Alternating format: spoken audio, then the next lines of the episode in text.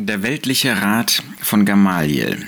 In Apostelgeschichte 5 finden wir eine bemerkenswerte Begebenheit, wo die Apostel vor dem Synedrium verhört werden und ihnen verboten werden soll, erneut verboten werden soll, im Namen des Herrn zu reden.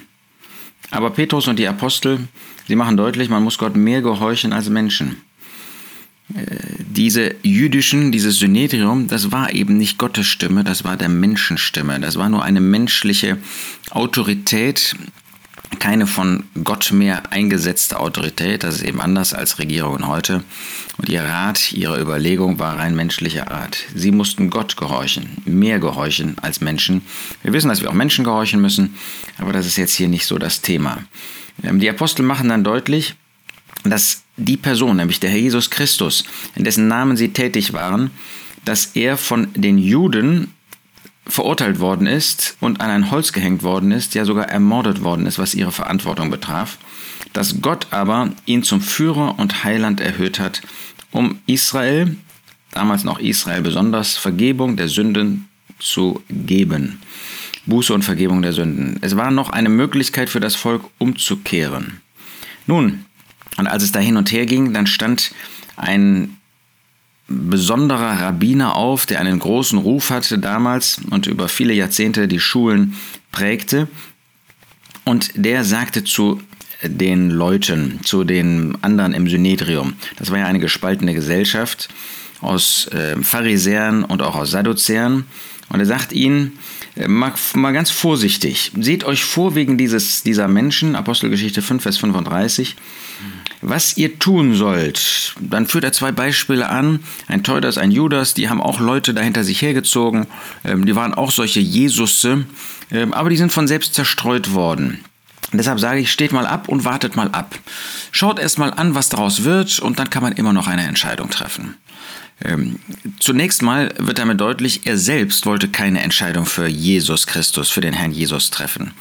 Ähm, er spricht da zwar von Gott, mal sehen, was Gott dann tun wird, aber für den Herrn Jesus Christus, den Sohn Gottes, wollte er keine Entscheidung treffen.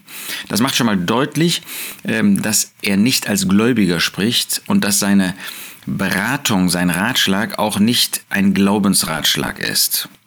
Ähm, denn im Unterschied zu Teudas und Judas hatte der Herr Jesus, war der Herr Jesus nicht nur gestorben, wie die beiden auch, sondern war auferstanden. Es gab Zeugen seiner Auferstehung. Und darüber hinaus ähm, war die Bewegung immer größer geworden, die war nicht immer kleiner geworden, sondern da waren immer mehr zum Glauben gekommen. Also jeder hätte sehen können, dass das von Gott war. Das wollte er nicht anerkennen.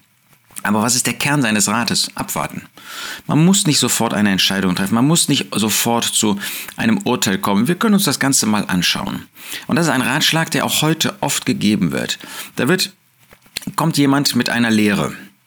Lass uns doch mal abwarten, was daraus wird. Ist das der rechte Ratschlag?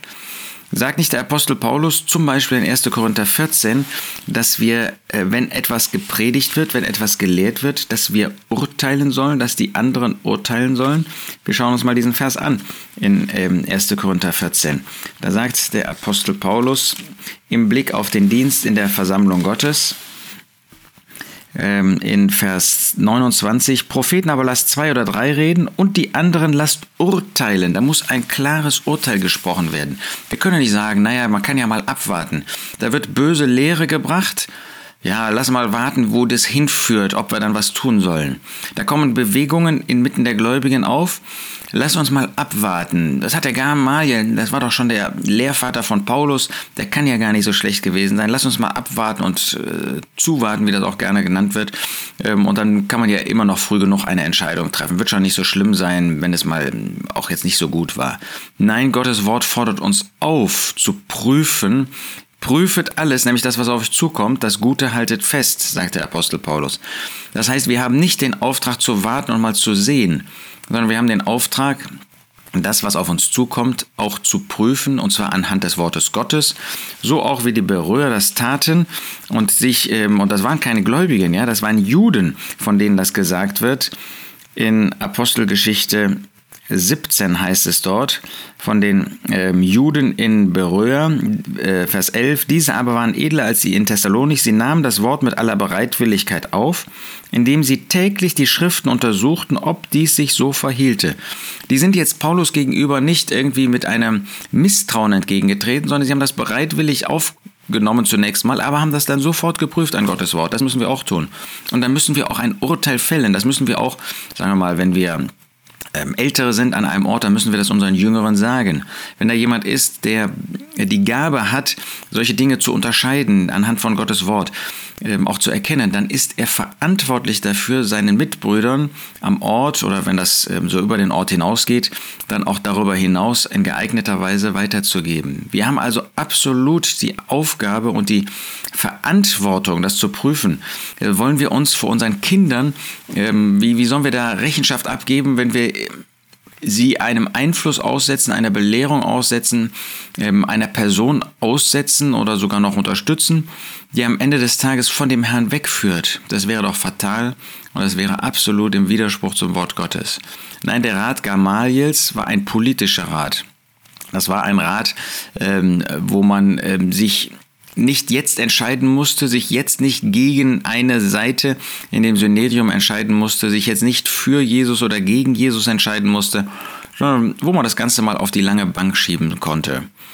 Nun, in diesem Fall war die Hand Gottes dahinter bei Gamaliel, weil er wollte, dass die Apostel weiter tätig sein konnten und jetzt nicht in Gefangenschaft bleiben sollten, ähm, um dann womöglich noch hingerichtet zu werden. In unserem Fall äh, sind diese Dinge vielleicht ganz unterschiedlich gelagert.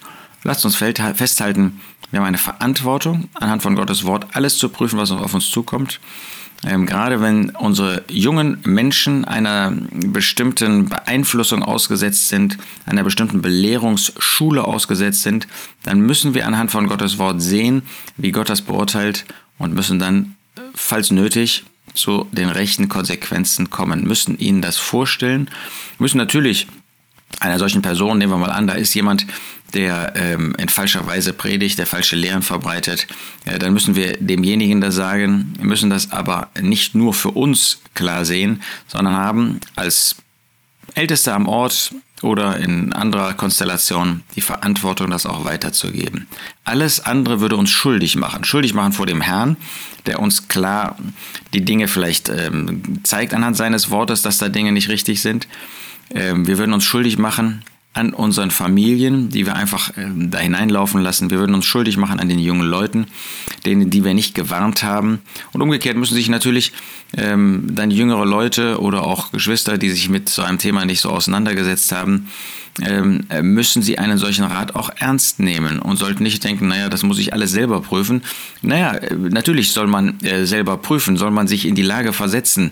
Aber wenn man eben jetzt sich die Zeit nicht nimmt oder auch merkt, dass man die Dinge nicht so durchschaut, dann darf man ruhig und dann sollte man Dafür hat der Herr am Ort und darüber hinaus solche Diener gegeben.